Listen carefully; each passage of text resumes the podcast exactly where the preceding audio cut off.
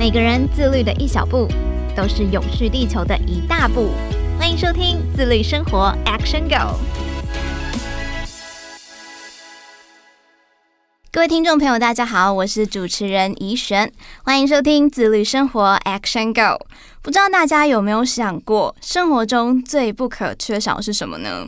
我觉得是电力，我们的生活都跟电力有非常大的关系，更不用提产业了。这几年呢，台湾开始迈向能源转型的步伐，主要也是希望我们的用电自主权是可以更高的，同时也不要污染我们的环境，危害大家的健康。而我们台湾的地理位置真的是非常非常的棒，从夏季的日照到冬季的东北季风，完全就加速了我们台湾再生能源的发展。那这也让我们感受到这个再生。能源跟我们的生活距离是非常近的，因为不是风就是太阳嘛。那也因为这个原因，让很多企业就有投入发展再生能源这个想法哦。今天就特别邀请到了一位重量级的贵宾，他们不仅是护国神山的原料端，这几年更投入再生能源的领域。让我们一起欢迎崇越集团赖山贵副董事长，欢迎副董。大家好，主持人好，Podcast 的听众朋友大家好，我叫赖三贵。那崇越科技，我们都知道，作为台湾半导体材料供应的龙头，这几年是非常积极部件创能、节能、储能跟系统整合，非常成功跨入了能源的领域。想要请问副董，集团是从哪一个时间点开始决定投入这个领域的呢？我想，因为现在整个全球的环境哈，呃，大概有三个主要的特点哈，一个叫做极端的气候。一个是因为疫情，一个是地缘政治的关系。那就企业来讲啊，大概有两个重点，一个叫净零碳排，一个是数位转型。所以在净零碳排这样的要求跟环境之下，绿色经济、数位经济这样的概念就慢慢崛起。那事实上，在公元两千年之后，就有这样的迹象。所以，我们从业科技呢，在两千零八年呢，就成立了子公司，包括嘉义能源，还有建越科技，主要都是在做再生能源的领域，还有环境工程，包括水的再生处理，还有循环经济。特别是在再生能源的部分啊，我们发展出完整的太阳能供应链，不但具备有丰富的这个设计时机。还有设计、采购、施工，我们一般讲叫 EPC 统包工程的经验，以及营运维护团队，也透过技术整合跟策略联盟呢，来提升服务我们的这个客户，然后提供复合式的能源的这种呃功能。我们同时呢，对于渔电共生也准备要发展。因为我刚刚讲过有这个环境工程嘛，是，然后空调机电的整合，还有这个循环经济、废弃物、事业废弃物的再利用、清运等等，提供客户最佳的整合方案。主要目的呢，就是守护绿色的地球。这样听起来真的是非常的多元哦。那也想要请问一下副董说，诶，目前集团旗下刚刚有提到非常多间企业很积极在发展绿能的议题，可以请副董向大家介绍一下，诶，这几间企业啊带给产业的服务有哪些吗？我想我先来介绍我们旗下的这个再生能源公司好了。我们旗下的再生能源公司总共有五家，有主要有一家是在做这个。专业电站的这个具有专业能力，成为绿色替代能源的这个主要推手。目前我们累积的时机啊，大概有五十枚左右，嗯，大概超过一百座的这个太阳能电站，有屋顶型的，有地面型的，有农业大棚等等。除了这一家之外啊，我们还有四家的这个 SPV 公司。什么叫 SPV 呢？就是我们投资新建的电站专案公司，英文叫做 Special Purpose Vehicle，所以我们来管理从这个 EPC 到 O&M，叫做 Operation and Maintenance，呃，运作跟维护，让这个再生能源呢，在这个日照的期间呢，可以不断的有好的这个绩效，然后发电量呢可以维持一定的这个水准。那么这是再生能源的部分。刚刚提到过，我们也有环境工程，还有循环经济。是环境工程的部分啊，最主要的是水处理工程，也就是说，把这个污水或者是工业用的废水，把它循环再利用。我们一般在讲再利用啊，大概都会讲五个二要减量，要重复使用 （reuse），要维修 （repair），要呃这个尽量少用，叫 refuse 啊啊，有的是回收再利用 （recycle）。对，我们这一家公司呢，对于水的这个处理啊，非常内行。我们用了很多水的技术，包括 MD 这个薄膜蒸馏的技术。工业废水里面的 MBR 的技术，还有这个新世代的净水的技术，让这个污水处理厂呢，可以看起来外表像一座公园，然后把这个污水呢循环再利用，循环以后呢再送到工业去使用。像我们 A 七的这个水处理厂呢，就送到华亚科技园区的这个。呃，高科技厂去再使用，所以呢，从系统设计、工程施工、全厂的这个建造技术，我们都有这样的这个呃时机。那除了这个环境工程之外，我们还有一项叫做循环经济，是，也就是说回收废弃物再利用。半导体厂啊，有很多水的这个运用，那么它也有很多废弃物。这些废弃物呢，最特别的是像氟化钙污泥。我们去年啊，呃，这个入主了一家公司，那他就是把氟化钙污泥呢，载到我们的工厂，这一座工厂呢，把它固化，固化完以后呢，再卖给炼钢厂，当做这个助燃剂，然后呢，驮到锅炉里面，就把它烧掉了。除了这个之外啊，呃，我刚刚讲的再生能源、环境水处理工程、循环经济，更重要的就是环境。平常的监测评估，我们去年底啊，呃，入职了一一家公司，叫做光宇工程顾问股份有限公司。是。那么在环评业界呢，它具有领先的地位。那么这一个公司呢，它是做环境影响评估，最重要的是它都是在能源方面，包括 IPP 独立电厂，包括离岸风电，那很多的重要的工程呢，我们都要事先做。环境影响评估作为政府呢施政建案的一个参考。那么大概我们呃离岸风电有百分之八九十的这个市场都是我们这家公司在做环境影响评估、环境监测。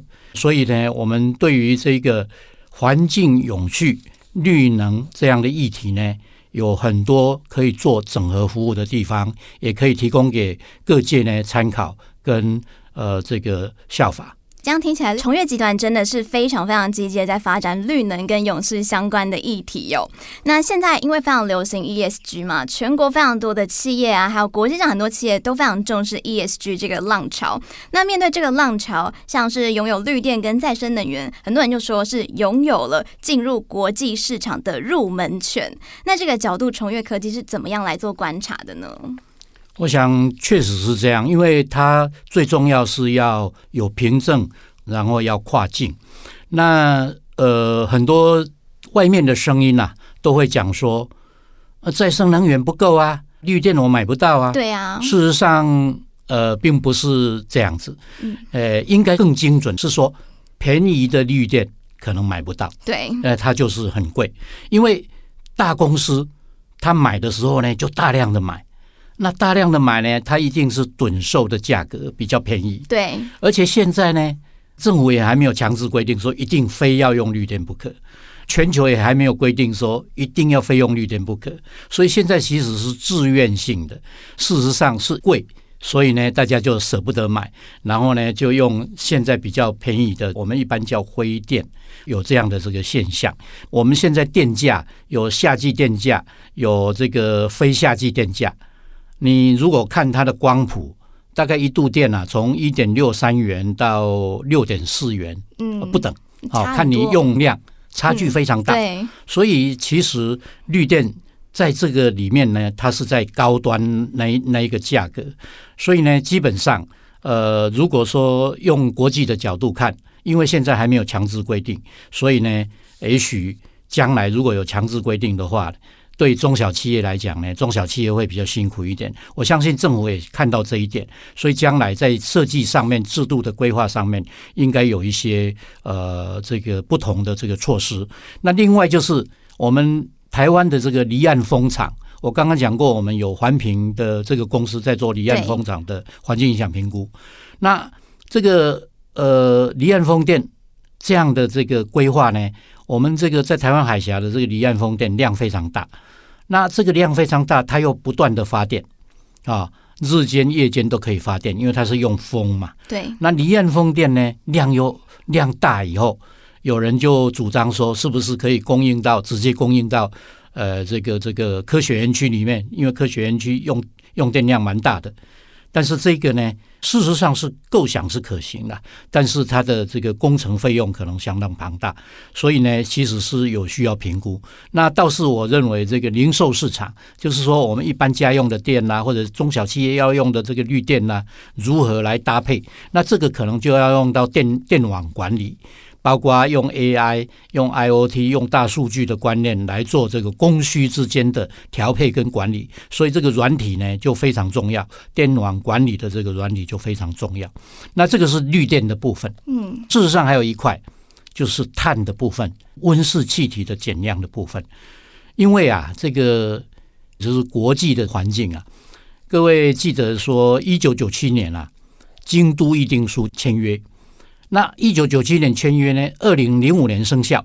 嗯，它是由上而下，因为它是 COP 呃第三届，那由联合国的这个委员会呢，直接要求各签约国，你一定要减排温室气体的减排。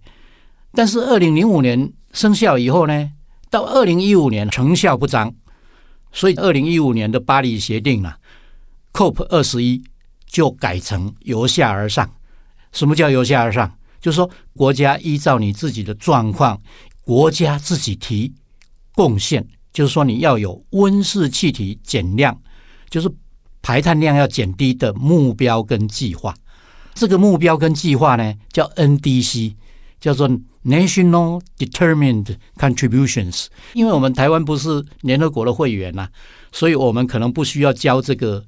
考卷呐，对，但是我们也必须要 follow 啊。呃，目标是要说全球控制在工业时代前的增加一到一点五度到两度 C，我们一般讲叫控制在两度 C 以下。那后来为什么变成一点五度 C？因为太平洋的岛国说，你如果两度 C，我国土都被淹了啊。所以这个碳的议题变成也是很重要的课题。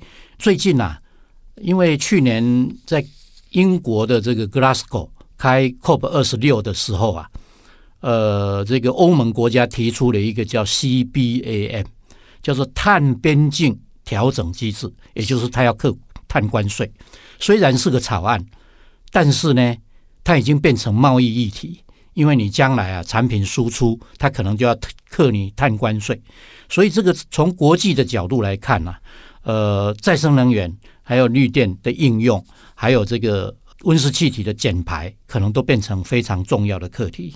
那刚刚有提到非常重要的碳嘛，碳权其实不只是在台湾哦，整个国际环境发展算是参差不齐哦。那从崇越科技集团的角度来看，有什么样的建议方式呢？傅董，我想碳哈，呃，一般来讲啊，呃，应该分两端呐，一个是供这个排放端，一个是想要呃可以 offset。可以把它抵消的那一端，那一端叫碳汇，嗯，就是说我有 credit，我有种很多森林，所以我可以吸收很多碳啊。那另外一端是排碳的，比如说大炼钢厂，比如说这个大石化厂，哇，它就是要盘点它的足迹，我们叫 footprint，要去这个碳的盘查。所以从碳的盘查，然后呢，盘查之后你自己盘查了。是不是正确？人家不一定相信啊，要有第三方查证，然后还要有人管理啊，要先注册啊，说你排了多少碳啊啊，然后呢，碳我要减减量啊，所以就要有交易管理，所以就变成有碳关税。嗯、那碳一定要有定价，到时候呢定价多少？去年这个欧盟在开这个不，联合国在开这个 COP 二十六的时候，定价是一般是叫做一吨 CO2 的量是两百五十块美金左右啊，上上下下这样。那所以呢，就变成它有。你排放出温室气体，就有排碳的这个价格，然后就会有碳权交易。那碳权交易不是你说了算，所以为什么要有公正的第三方去查证？为什么要有跨境的问题、跨国的问题？因为比如说台湾森林，呃，是蛮大量的，但是还是不够。那像印尼可能就是这个碳汇的输出国，因为它非常多的这个这个森林，对，可以作为这个呃吸碳的这个能量。啊，所以说这个整个呢，呃，在呃欧盟在这个去年公布的这只叫五五套案，它叫 CBAM 嘛，就有这样的这个要求。那这样的要求呢，如何让它事后没有办法否认，可能都要用到数位，叫做区块链的技术，然后第三方的这个公正查证，查证以后呢，这样就不会有有人去漂绿。啊，我做了，但是实质上有没有做不知道。所以呢，碳的这个调查，然后碳的计算、查证、注册、管理、交易啊，公司的这个改善、企业的改善啊，比如说，哎，我知道我排碳量这么多，我如何碳捕捉、碳封存、碳的再利用。啊，这些都是非常重要的课题。而、啊、我们自己从业集团呢，也在做碳足迹的盘查，包括我们这个食品的这个像鲈鱼精，我们也在盘查。因为客户要求说啊，你要有碳的排放量的显示，我们才会买你的产品。那我们的工业产品半导体的原料，我们跟 Merck 也有开发这个低碳的这个半导体材料。啊，那我们也自建这个绿电来应用，所以呢，在环境工程方面，在再生能源方面，在循环经济方面，在谈碳的这个减量方面，我们都有提供相关的这个服务。我们也希望呢，拥护政府的这个政策，因为政府在去年呃今年三月啊，公布了这个叫做台湾的二零五零净零碳排路径，是就里面就有两个基础。一个叫科技研发，一个叫气候法治。那气候法治就牵涉到碳的交易啊，交易机制。然后科技研发就谈到这个怎么去碳捕捉、净零，让它不会排出来啊。然后有四大转型，从能源转型。你看，第一个就是能源，对。然后产业要转型。那主持人，你你们创这个节目非常棒，叫做自律生活。它第三个叫做生活转型。第四个叫社会转型，啊，它除了两大基础、四大转型之外，有十二项的关键战略。我看了这十二项里面的前五项都是跟能源有关，然后第六项、第八项、第九项都跟循环经济、跟碳的这个排放跟捕捉有关。所以这个呃，可以说是一个非常重要的这个趋势。那我们也积极在布局，我相信很多呃公司也在积极布局，在全球还没有强制规定的时候呢，就开始做自愿性的碳权市场服务。然后呢，我们崇越集团也希望变成是这一个服务的提供者。然后比如说将来可以创很多的这个 business model 营运模式来提供各界服务。哎，以上提供各位参考。这是我们的观点。真的，现在要拯救地球、要爱地球，真的必须要做非常多的转型。我刚刚听到崇越集团正做非常非常多的努力哦。那也有刚刚提到说，崇越集团很积极的投入渔电共生。想要问副董，当时是怎么会想要切入这个角度呢？那我跟主持人报告，还有跟各位听众朋友大家报告一下哈。因为我们崇越集团呐，大概有四个领域的这个。呃，业务了哈。第一个业务就刚刚提的这个半导体的原材料、设备、服务的提供。第二块就是我刚刚在介绍的呃环保工程，尤其是水处理工程、循环经济、再生能源。那我们第三块的呃业务就是食品科技。那第四块的业务是跟运动相关，我们有棒球队。所以呢，我们要响应国家的这个再生能源政策，我们就想说，让这个养殖业能够转型，比如说我们现在有接台糖的这个智能养猪场，嗯，这个智能养猪场呢，希望进去呢没有臭味，它排出来的这个废弃物呢，我们可以把它变成沼气发电，所以又变成能源啊。然后呢，这个养上面盖太阳能，底下可以养鱼，因为我们台湾土地有限啊，这叫鱼电共生。那这样可以协助养殖业的升级跟发展。那这个养殖业呢，不仅仅这样，还可以用 AI 跟 IoT，刚刚我讲的数位转型跟大数据来做控制，让智能化的这个养殖模式呢，可以发展出来。这样就是一个鱼电共生。那也接轨刚刚提的净零碳排这样的国际趋势，所以呢，呃，渔民也获利，然后呢，可以对我们整个呃这个环境呢有所帮助。那我们为了做这样的工作呢，我们从人才的培养开始，我们跟四所大学，包括海洋大学啦，包括澎湖科大啦，包括高雄海洋科大啦，哈，还有餐饮大学啦，都有产学合作。那也照顾到在地的渔民，在地的渔民呢、啊，我们就跟他契作，因为我们有这个安永生计、安永鲜物，对。然后契作了以后，我们就收购。那契作呢，又呃安全，然后呢又卫生，那跟食安也有关，所以我们希望从呃这个源头呢就开始控管这一些呃养殖，然后呢用 AI、IoT 的技术。也就是说，我们要比照半导体的这个设备跟技术这样的概念来做食品安全，所以我们过去就从日本引进了叫 CAS，叫 Sales Alive System，好，这个是非常先进的冷冻保存技术。然后呢，食材的这个营养跟鲜度都可以还在，那农业渔业也可以升级，所以等于是一兼二顾了，哦，同时可以兼顾。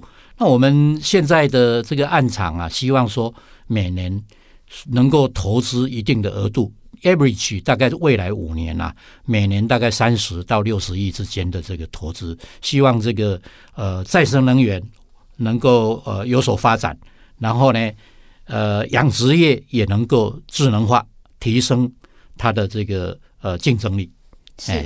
养鱼养猪同样也可以发电，这是一个非常棒的循环。那刚刚副董也有提到说，哎，有一些未来的发展，还有没有可以让大家知道更多？还有没有可以跟大家做分享的？崇越集团有没有什么其他的未来规划呢？我想，呃，永续发展的事情哈，非常的多了哈。那基本上呢，我们规划的过程里面呢，事实上绿电交易。是很重要的一个环节。我们刚刚讲的都是发电嘛，对。那发电业跟这个售电业，现在电业自由化以后，啊，这两个呢，民间已经可以参与，所以我们也积极的来布局，说我们可以把我们现在发的电，可以透过零售的方式，绿电呢就卖给中小企业啊。我们如何来做服务？这些变成凭证。那我们现在发的电其实都是卖给台电的。好，那未来是不是可以规划一些来卖给这个中小企业，甚至卖给家户？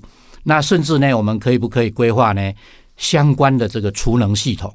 因为你将来呃这个尖峰跟离峰如何去把它做平衡？因为电力是即发即用，你要做好管理，要不然就是要把它储存起来，要有储电系统，那才能有效。所以这一方面呢，我们也积极在思考跟布局。这个是非常棒的。我拥有更多的能力，可以储存更多的电量，就可以把这个电量卖给其他的家户啊，或者是其他的中小企业，让这个能量不去浪费掉哦。好，那崇越集团正是作为我们台湾半导体材料供应的龙头，引领了我们整个产业发展布局再生能源。透过今天的分享，当然就让我们了解到说，有越多的企业投入再生能源的发展，不但可以改善我们台湾长期电力结构的问题，也可以让我们的生活中使用到的电是更更为的干净哦！今天真的非常感谢崇越集团赖副董事长今天的分享，也非常感谢各位听众朋友今天的收听。那我们就下次再见喽！谢谢依璇，谢谢听众朋友们，谢谢副董，谢谢。